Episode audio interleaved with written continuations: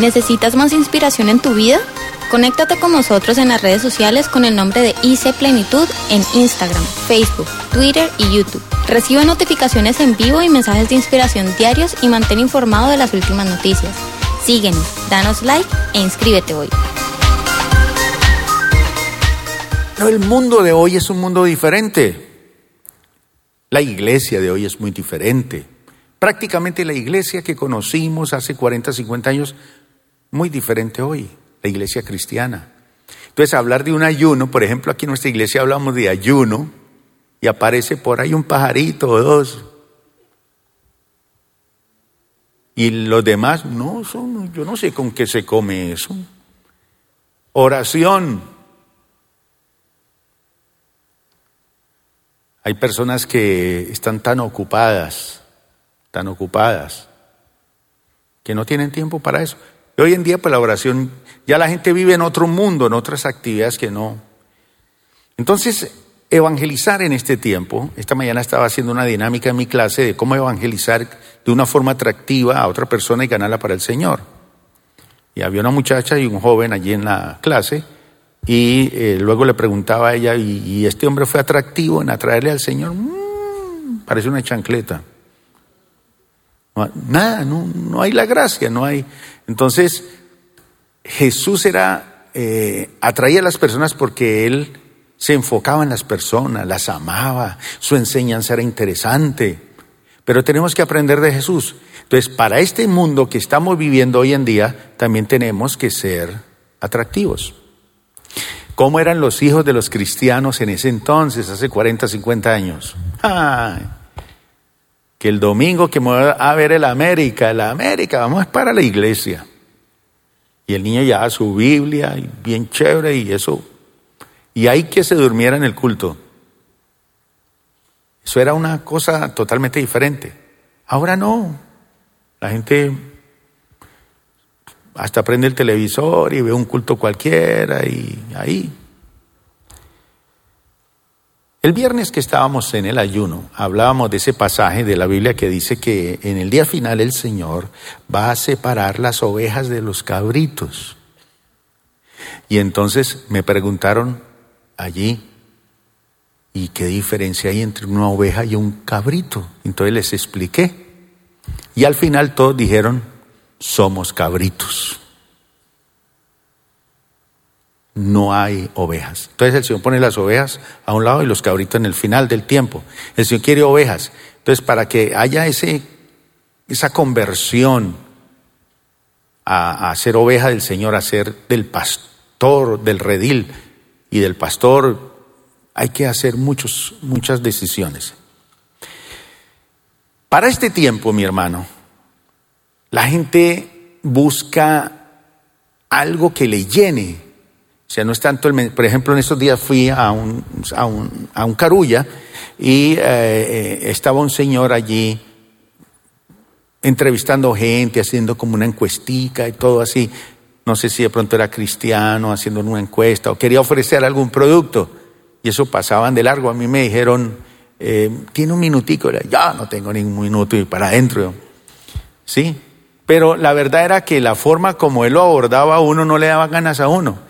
O sea, él estaba como mendigando que, le dieran, todo el mundo anda de afán.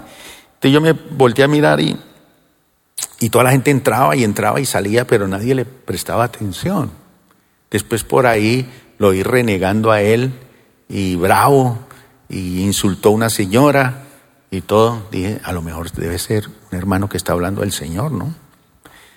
Entonces, ¿cómo impactar a un mundo actual? ¿Cómo llevar el Evangelio a un mundo actual? Por ejemplo, usted a sus hijos. Hoy es muy diferente. Si sus hijos están en esta época, necesitan conocer el Evangelio, pero usted tiene que hacerlo de una forma muy acorde al tiempo que estamos viviendo. Las épocas cambian, los momentos cambian. El Espíritu es el mismo, el Evangelio es el mismo, la vida en el Señor es el mismo, pero hay que saber presentar este mensaje de una forma atractiva. ¿Sabe que el diablo sí es atractivo para presentar su mensaje?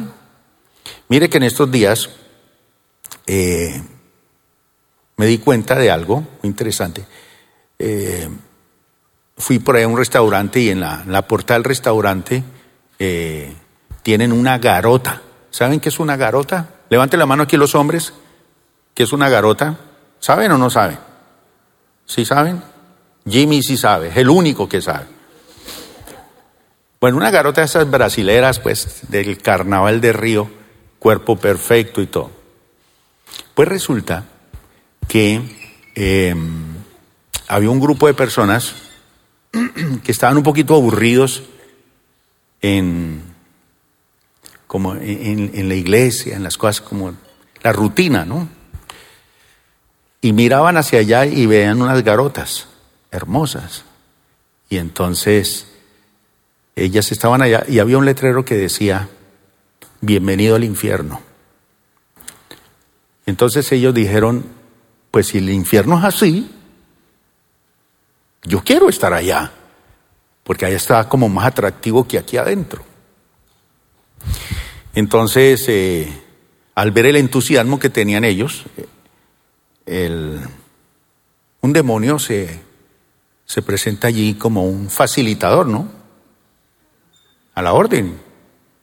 Los veo como deprimidos con esa Biblia que tienen y todo.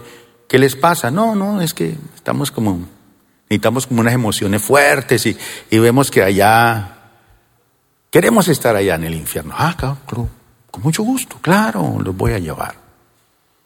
Entonces se van todos con Biblia y todo detrás de él y cuando están llegando donde las garotas, el, el guía, el espíritu guía, se gira a la izquierda y coge para abajo. El infierno está abajo, ¿no? Entonces cogió para abajo y, ¡eh, un momentico! Le hacen el reclamo. ¿Para dónde lo llevan? ¿Ustedes no dicen que quieren ir al infierno? Con mucho gusto. Para allá vamos. No, no, no, no, pero es que ahí dice, ah, usted está mirando allí. No, no, eso es publicidad. Pero el verdadero infierno está más abajo. Camine. Eso es publicidad. Pero la realidad es otra.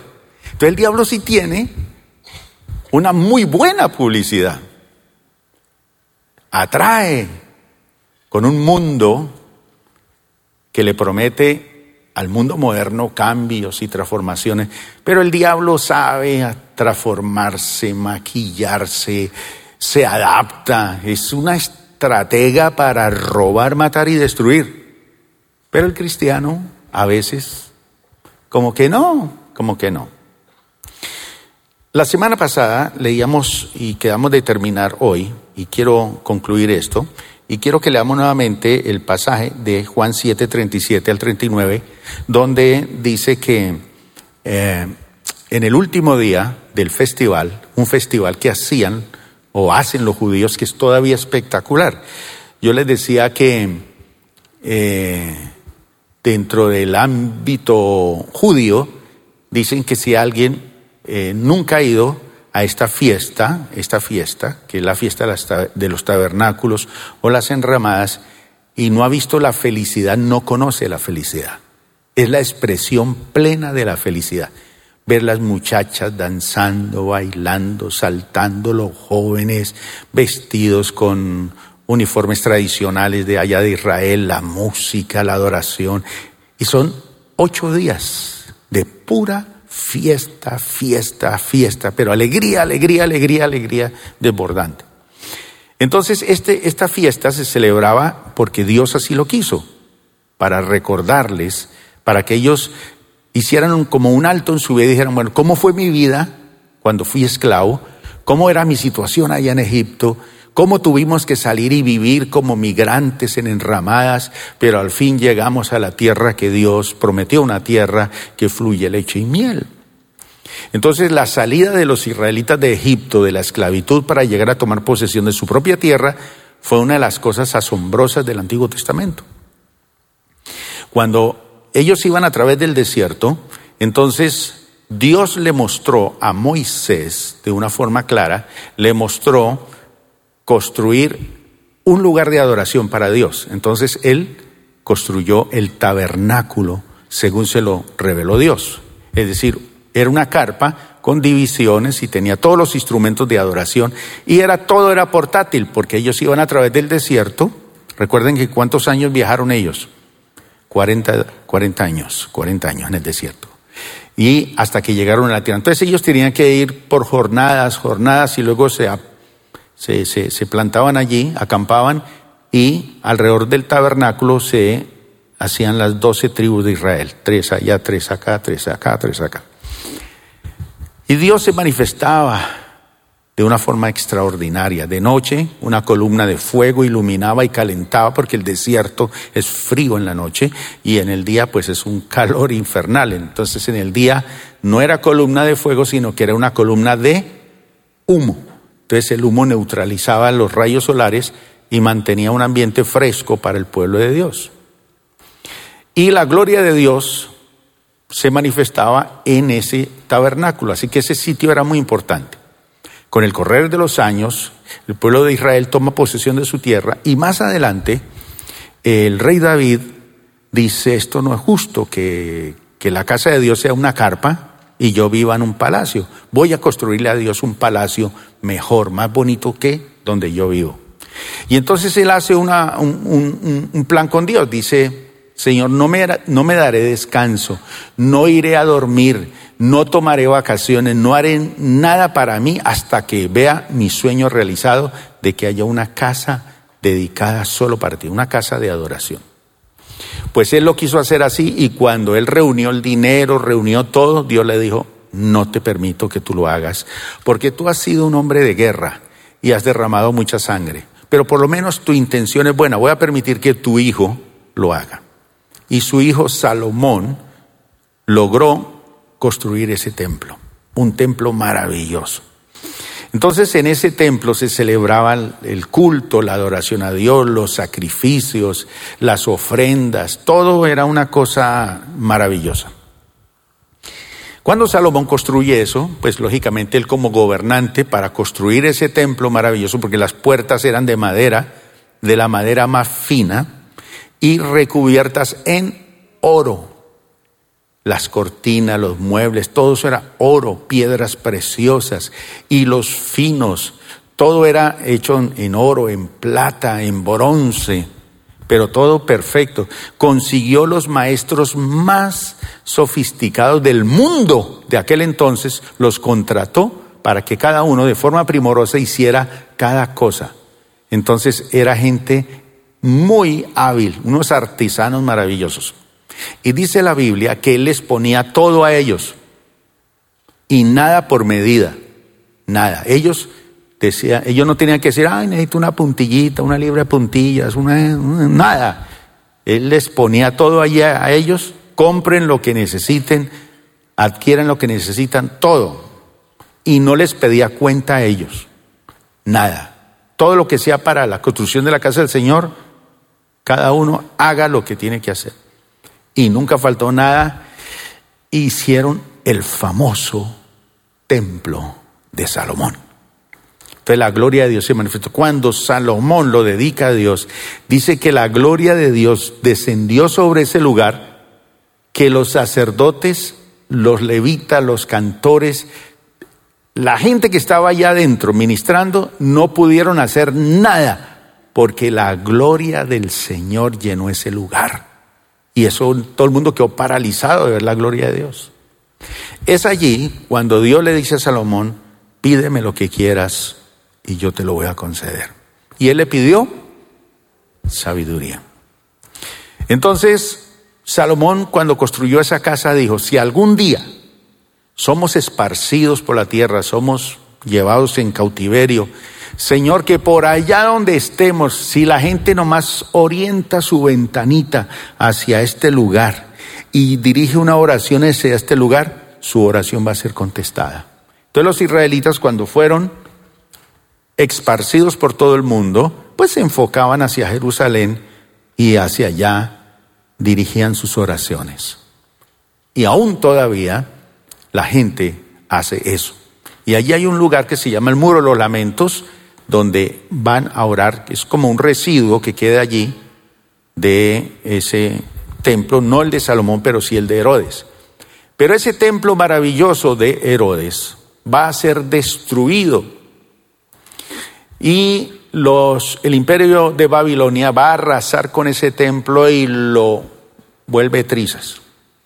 Lo acabó todo. Eh, los israelitas son llevados a Babilonia y pasan allá en cautiverio 70 años.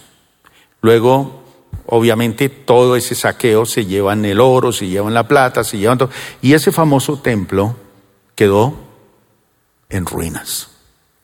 70 años después, regresan y ellos van a hacer esta fiesta que leímos la semana pasada. Esdras lee la palabra, oran, hacen compromisos, recuerdan y vuelven a restaurar esta fiesta. Pero ya el templo vuelve a ser reconstruido, pero ya no es lo mismo. Esas puertas primorosas de oro ya son de madera. Y ya no es madera de cedro fina, ya es una madera de más baja calidad, ya no están las cosas primorosas, pero bueno, más modesta, pero no importa. Nuevamente la gloria del Señor vuelve a manifestarse. Pero resulta que cuando los israelitas están en Babilonia, ellos sueñan y anhelan con volver a tener su templo de adoración. Vuelven a centrar su corazón sobre un lugar físico. Y entonces Dios le revela al profeta Ezequiel medidas exactas y cosas y detalles para volver a construir el templo. Entonces los israelitas cuando regresan de Babilonia, ellos traen diseños, planos, traen todo, todo, todo, todo, inclusive traen presupuesto para reconstruir ese templo. Sin embargo, pues cuando reconstruyen el templo, eh, no vuelve a ser el mismo, pero con el tiempo, este templo también volvió a ser arrasado. Nunca más volvieron a tener esa, esa, esa, esa gloria con ese lugar. Cuando Jesús viene a la tierra y viene y comparte el Evangelio, entonces Él viene a cumplir las profecías que habían sobre el Mesías y sobre el templo. Entonces cuando Jesús viene a la tierra, hay un templo en Jerusalén, pero ese templo está construido en el mismo lugar que había construido Salomón, pero en ese lugar eh, lo, construye el famoso rey Herodes. Pero como Herodes no era judío, judío, entonces él hace esa construcción hermosa, porque era uno de los lujos de ir a Jerusalén, era ese, ese sitio. Pero él, aunque lo hace hermoso y todo, y lo reconstruye y demoró más de 40 años haciéndolo, eh, él prácticamente dedica ese templo es al emperador. En entonces el imperio romano está dominando y básicamente ese, ese templo va a engrandecer también el imperio romano y darle pues eh, gloria al imperio romano porque ellos están bajo ese, esa potencia, ese imperio. Entonces, en ese templo estaba el águila romana. Algunos judíos fueron y tumbaron esa águila y la y arrancaron puertas y quemaron porque eso no lo había construido el pueblo, ni los sacerdotes, ni nada, eso estaba contaminado.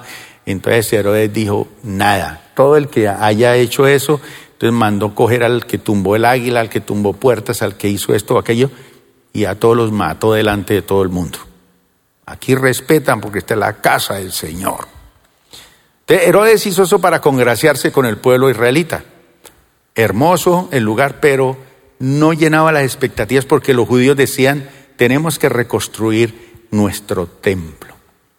Las profecías bíblicas decían que el Mesías, cuando vuelva, cuando él viniera, él, como el renuevo, por eso usted va a encontrar eso por allá en Zacarías cuando habla del renuevo, que ese renuevo sí iba a construir ese templo. Él iba a ser el, el, promotor y por eso ese templo, que es el que le reveló a Ezequiel, es el que, y el que le reveló a Isaías, es el que va a, a tener valor, valor moral, espiritual, porque lo va a construir el renuevo, el Mesías. Por eso los judíos están esperando al Mesías para, que se reconstruya el templo. Y tiene que ser así según la mentalidad judía. ¿Por qué? Porque en el sitio donde se construyó el templo de Salomón, ahorita hay una mezquita musulmana. Entonces, esa mezquita está en el centro del monte Moriah y en esa mezquita hay una roca donde se creen, creen los, los musulmanes que Mahoma subió al cielo. Entonces, y que allí fue donde Abraham sacrificó a Ismael, no a Isaac, sino a Ismael. Entonces, obviamente, para que se reconstruya ese templo allí tiene que haber una situación política muy diferente. O sea, nadie puede meterse allí a tumbar esa mezquita porque inmediatamente habría una guerra mundial entre Oriente y Occidente, entre el mundo, digamos, oriental y occidental. Entonces eso está allí, pero todos los judíos tienen todos los materiales, todo lo tienen listo para reconstruir, pero no se puede. Porque los judíos piensan que el templo hay que reconstruirlo y que así tiene que ser porque es, es como la señal de que el Mesías viene. Pero cuando Jesús viene, Él está en esta fiesta y Él dice lo siguiente. Leamos, en el último día del festival, el más importante, Jesús se puso de pie y gritó a la multitud, todo el que tenga sed puede venir a mí. Todo el que crea en mí puede venir y beber.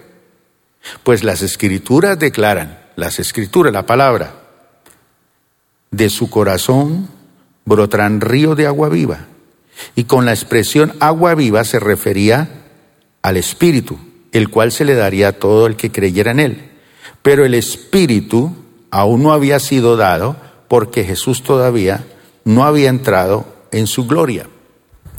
Ese festival, recordemos, que en la mañana del primer día de esa fiesta, que duraba ocho días, los sacerdotes encabezaban una procesión festiva, iban a la fuente de Gijón, que quedaba en el valle de Cedrón, tomaban agua eh, en una vasija de oro y eh, del, del estanque Siloé, mientras cantaban Isaías capítulo 12, versículo 3, que ahora más adelantico lo vamos a leer.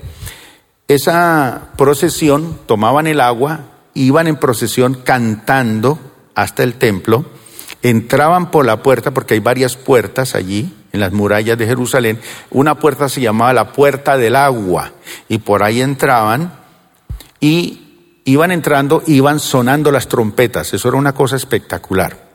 Cuando llegaban frente al templo, rodeaban el altar de los holocaustos y entonaban el Salmo 118.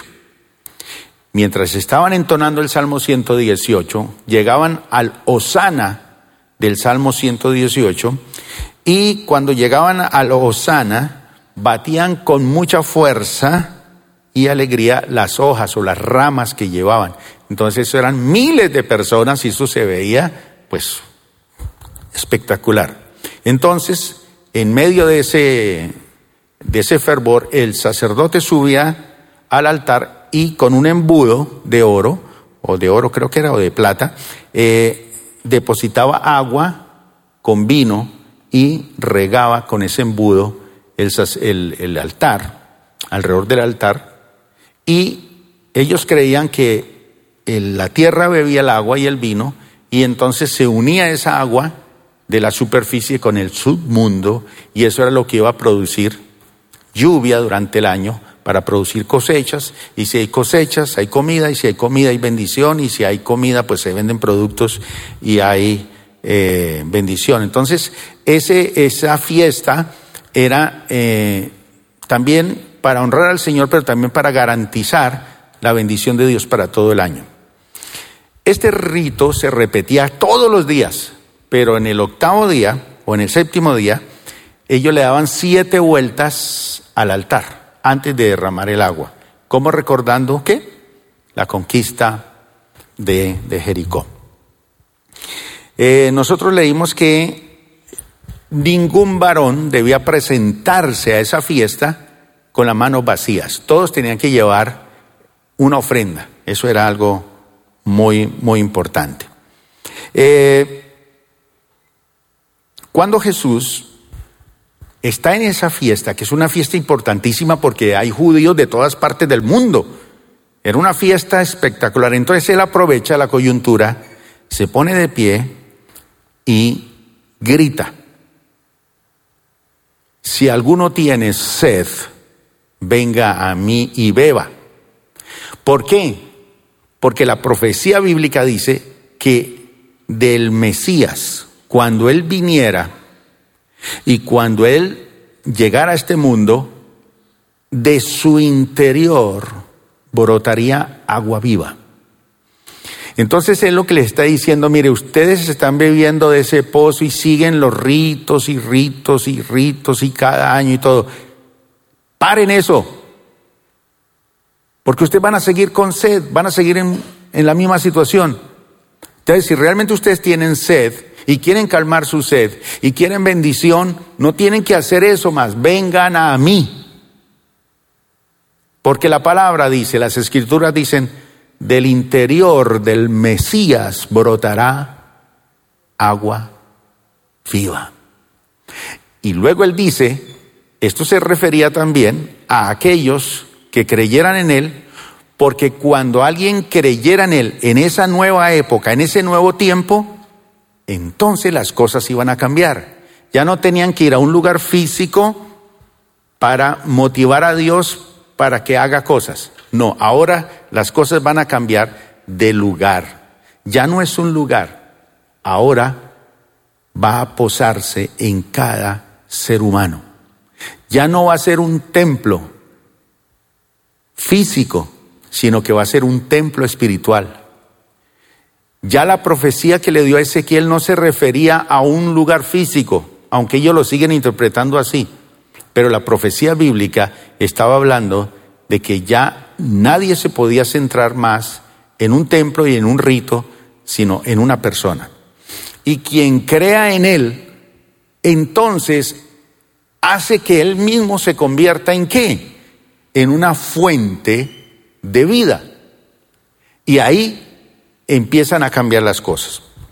Entonces, él les está citando, ahora sí vamos a leer Isaías capítulo 12, 12, verso 3. Entonces, cuando él les cita esto, mire lo que él les está diciendo a los israelitas. Les está diciendo esto.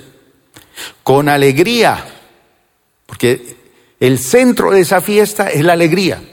El centro de esa fiesta es la plenitud. El centro de esa fiesta es reconocer la grandeza de Dios, asegurar la protección, asegurar las cosechas, asegurar la prosperidad económica, la salud, todo. Esa fiesta es para asegurar todo eso. Entonces, Él les dice, mire, tienen que entender esto. Mire lo que dice la palabra. Con alegría ustedes beberán abundantemente, pero ya de una fuente, ¿de qué? De la salvación. Esa fuente que ustedes van y traen agüita para acá, les da agua y les calma la sed, pero no lo salva. Aquí hay que buscar algo más profundo que eso. Dice, cuando Él les dice, si ustedes vienen a mí y beben, si ustedes vienen a mí y beben, ese día que usted lo haga, van a cambiar las cosas. Entonces les dice, en ese día maravilloso, en ese día maravilloso, ¿qué? ¿Qué dice acá? ¿Qué pasó con el versículo? Por favor.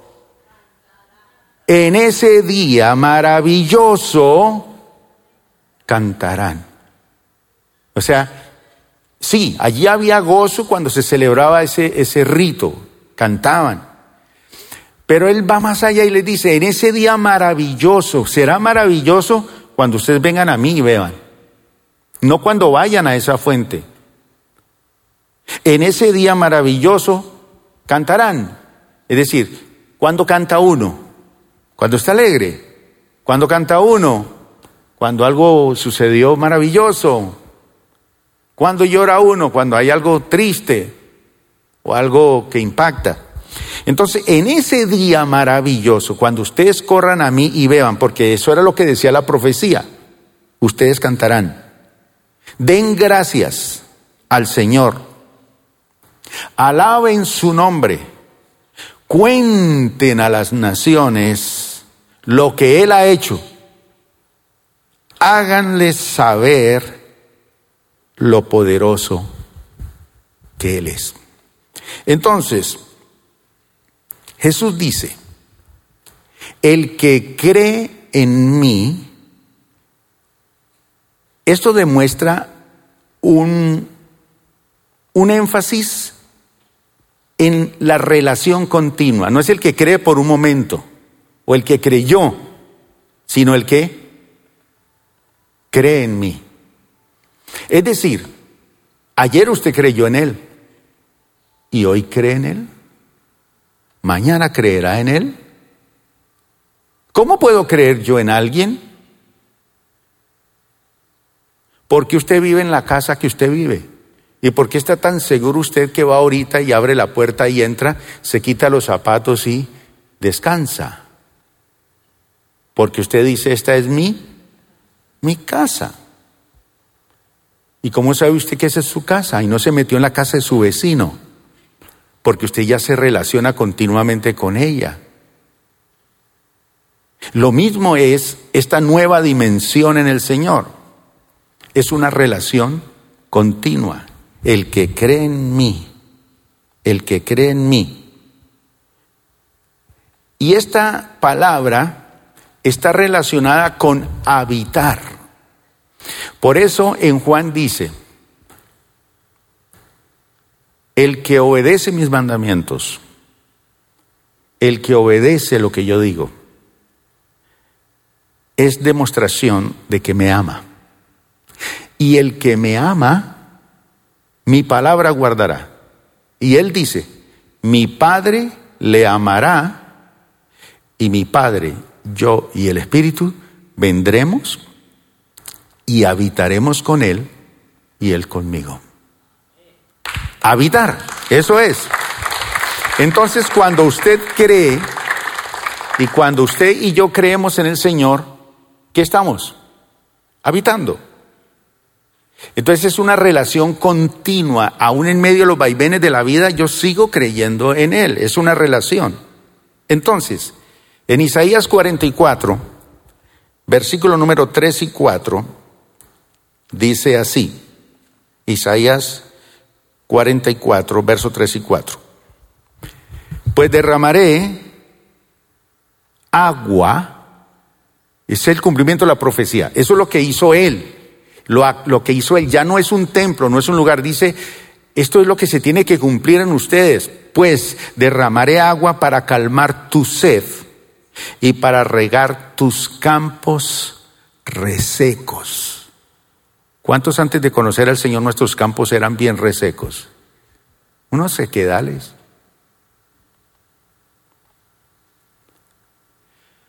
Usted ya tiene su esposa viejita y ya usted no tiene besos para ella. Uy, a veces mi hija me dice, dele un beso. Porque ya no es una Coca-Cola. Ya ella es un dos litros. Las medidas ya son 90, 90, 90. Y el hombre dice, sí, es que yo tengo besos, es para la secretaria, la vecina. Pero usted ya no es un galán tampoco. Ya usted es un galón. Rodillón.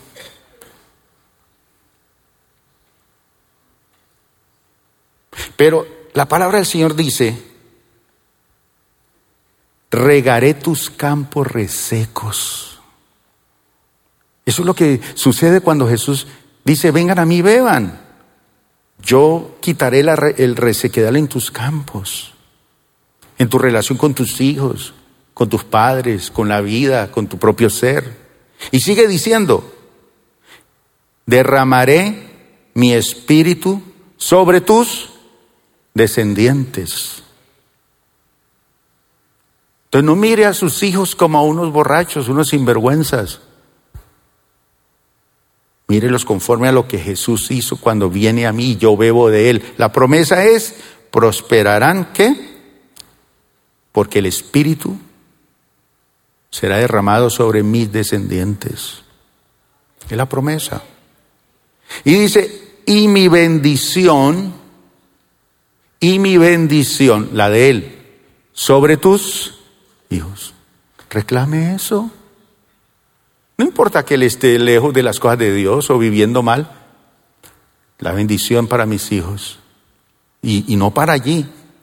Prosperarán como la hierba bien regada, como sauces en la ribera de un río, bien verdecitos.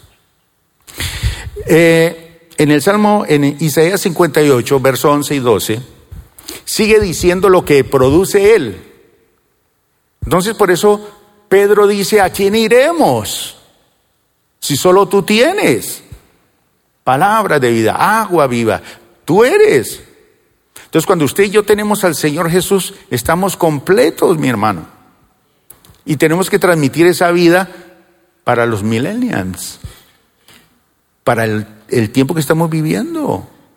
La gente necesita ver a Cristo en nuestras vidas, en nuestra forma de ser. Bueno, dice aquí el, Isaías 58. Leamos. Dice, si ustedes beben de mí y si ustedes entran a habitar conmigo y están en comunión conmigo y hay una relación permanente entre los dos, o entre los cuatro, Padre, y Espíritu Santo y nosotros, si hay esa relación, dice, el Señor los guiará continuamente. ¿Quién de ustedes ha tenido que decirle a su hijo, ve y esta cosa con que se come? Le pone el celular. Y él le dice, pero esto es fácil, hunda aquí. Y los chiquitos de 5 o 6 años ya manejan el celular mejor la tecnología que usted. Y usted harto ahí con eso. Pero cuando alguien le guía y le dice, mire, usted hace esto y hace esto y hace, ¿a ah, todo eso se puede hacer con esto? Sí, todo eso se puede hacer con eso. Y le facilita la vida. Oh. Pues en este tiempo, dice la palabra del Señor, el Señor los guiará. Los días bisiestos, los años bisiestos, los días, meses de 30, 30 continuamente. Cuando recibimos a Jesús hay guía continua.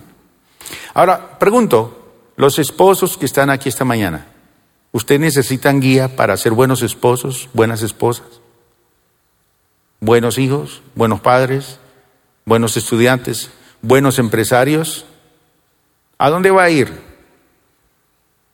A ver qué me dice lo último. A ver qué me dice el mundo para hacer plata. Entonces asisto a conferencias de no sé qué y si sé cuándo, me meto en redes para hacer plata, me hago, bueno, de todo. Pero la palabra del Señor no la toca. Y Él dice acá, los guiará continuamente, les dará agua cuando tengan sed, cuando tengan sed. ¿Tengo sed? Me dará agua y restaurará sus fuerzas. Esto es algo importante, porque a veces perdemos las fuerzas, pero Él nos promete que si estamos en Él, nuestras fuerzas se restauran. Serán como un huerto bien regado, como un manantial que nunca se seca, nunca se seca. Entonces usted está acostumbrado a prestar y a prestar y a prestar. Y hasta que un día dice, ya no tengo para prestar. Y resulta que sigue brotando y sigue brotando. Porque usted nunca se va a secar. Ay, yo ya no quiero amar más a estos muchachos. Y sigue brotando. Porque el que está en el Señor entra en esta dimensión.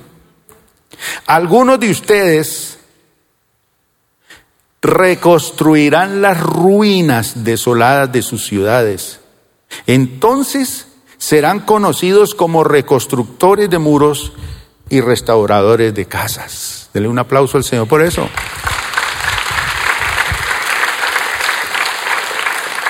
Ahora, usted aplaude.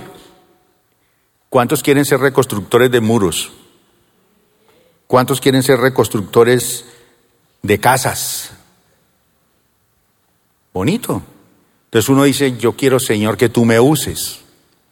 Entonces el Señor dice, ¿cómo les enseño? ¿Cómo les muestro a ellos cómo es la jugada aquí? Que ya no se trata de un lugar, sino es cuestión de relación. Entonces dice, voy a poner un ejemplo. ¿Cómo hago para enseñarle a esta gente? Entonces se va para una ciudad en Sicar, ciudad de samaritanos, ciudad de gente odiada, gente que adora a su Dios a su manera, gente que hace las cosas a su manera, gente enredada allí. Tienen su propio sitio de adoración, viven su vida conforme ellos quieren que debe ser. Entonces, dice 2 Corintios, eh, perdón, Juan 4, que llegó a una aldea samaritana llamada Sicar, cerca del campo de, que Jacob le dio a su hijo José, y allí estaba el pozo de Jacob, y Jesús, cansado por la, por la larga caminata, se sentó junto al pozo cerca del mediodía y poco después llegó una mujer samaritana a sacar agua y Jesús le dijo, por favor, dame un poco de agua para beber. Él estaba solo en ese momento porque sus discípulos habían ido a la aldea a comprar algo para comer. La mujer se sorprendió ya que los judíos rechazan todo trato con los samaritanos. Ella se sorprende. Entonces le dijo a Jesús, usted es judío y yo soy una mujer samaritana, ¿por qué me pide agua para beber? Jesús contestó, si tan solo supieras el regalo que Dios tiene para ti. ¡Wow! ¿Cuál es ese regalo? El propósito de Dios para ti. Si tú supieras, si tú lo, tan solo supieras el regalo que Dios tiene para ti y con quién estás hablando, Tú me pedirías a mí y yo te daría agua viva. Pero Señor, usted no tiene ni una soga ni un balde, le dijo ella. Y este pozo es muy profundo, ¿de dónde va a sacar esa agua viva? Además, ¿se cree usted superior a nuestro antepasado Jacob que nos dio este pozo? ¿Cómo puede usted ofrecer mejor agua que la que disfrutaron él, sus hijos y sus animales? Y Jesús contestó, cualquiera que beba de esta agua, pronto volverá a tener, a tener sed, pero todos los que beban del agua que yo doy, no tendrán sed jamás. Esa agua se convierte en un manantial que brota con frescura dentro de ellos y les da ese Jesús. Entonces, La mujer, que es muy inteligente, le dice, yo quiero. Entonces Jesús le dice, pero yo quiero que bebas tú y tu generación. La bendición no es solo para ti. Vaya, traiga a su esposo. Vamos a bendecirlos a los dos. No, no tengo. Ah, has dicho la verdad. Porque cinco maridos has tenido y el que ahora tienes, el sexto, no es tu marido. Pero como el siete es perfecto, aquí estoy yo. Si bebe de esta agua, va a calmar tu sed, que no la pueden calmar personas, ni lugares. No hay templo en la tierra que llene, que satisfaga, no hay lugares, solo una persona, Jesús, quien dijo, el que cree en mí, brotarán, serán fuentes de vida. Qué cosa extraordinaria. Pero bien, cuando Jesús le dice eso, Él tiene en mente lo que dice Ezequiel, el profeta. Con esto termino. 47. Verso 1 al 12. Isaías, eh, perdón, Ezequiel 47. El profeta Ezequiel está teniendo una visión de estas cosas, pero los judíos piensan que es un lugar. Pero él lo que les está diciendo, no, no es así. Y ellos lo interpretan como un lugar, pero no. Por eso Jesús dice, si vienen a mí, esto se va a hacer realidad. Porque lo importante no va a ser el templo. Y yo les enseñé a ustedes que el templo, ¿quiénes somos? Nosotros. Porque Él lo que va a decir es, estos templos son diferentes. Yo voy a habitar no en lugares, no es aquí ni es allá. Él busca verdaderos adoradores. Ya no va a ser lugares. Van a ser personas que se van a entrar en comunión conmigo y va a brotar la vida, el gozo, la alegría. Y cuando se reúnan en un lugar para adorarme, pues eso es una bomba espectacular. Y mire la visión, para que vean si esto en Jesús se hace realidad. Porque esto es el Evangelio. Dice Ezequiel, en mi visión, dice el hombre, el ángel o el que vio, me llevó nuevamente a la entrada del templo, lleva al profeta. Allí vi una corriente de agua que fluía hacia el oriente por debajo de la puerta del templo y pasaba por la derecha de la parte sur del altar. Entonces le está hablando del templo, pero hay una fuente hay agua, brota de allí. Entonces, ellos van a pensar en construir un templo donde brote el agua permanentemente. Eso no es posible. La única fuente inagotable es el Señor. Entonces dice, el hombre me llevó hacia afuera del muro por la puerta norte y me condujo hasta la entrada oriental. Fue una experiencia maravillosa. Allí, allí pude ver que el agua fluía por el lado sur de la entrada oriental me llevó a lo largo de la corriente de agua y mientras avanzábamos, él iba midiendo. Cuando llegamos a 530 metros, me llevó a través de la corriente y el agua me llegaba a los tobillos. Midió otros 530 metros y una vez más me llevó a través de la corriente y esta vez el agua me llegaba hasta las rodillas. Después de otros 530 metros, el agua me alcanzaba a la cintura. Luego midió otros 530 metros y el río ya era demasiado profundo para cruzarlo caminando. Había buena profundidad para nadar, pero demasiada para atravesarlo a pie. ¿Recuerdan la antigüedad que el Señor decía, quítese los zapatos, quítese los zapatos? Aquí es nadando y ya no tocan fondo.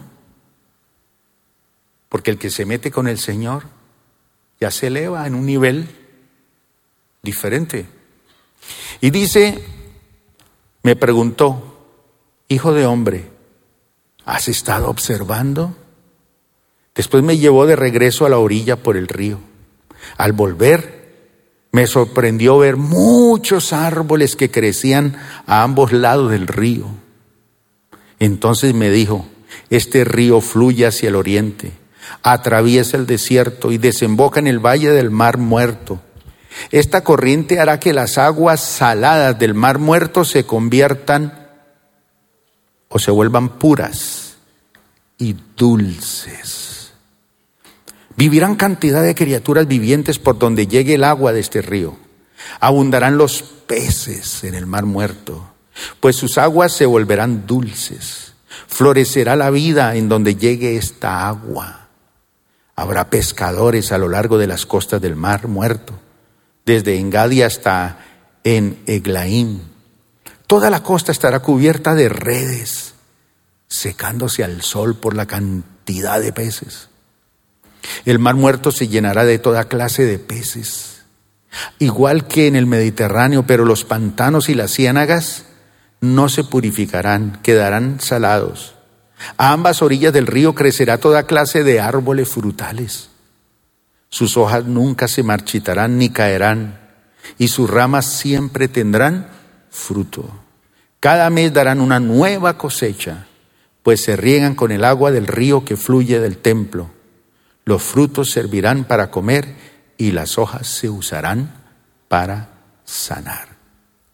Entonces fíjese que es un ambiente nuevo de bendición, de abundancia, de prosperidad, de vida, de frutos, de cosechas, de una, ya no es ocho días de fiesta, el que está en él es una vida completa en fiesta. Es lo que él enseñó.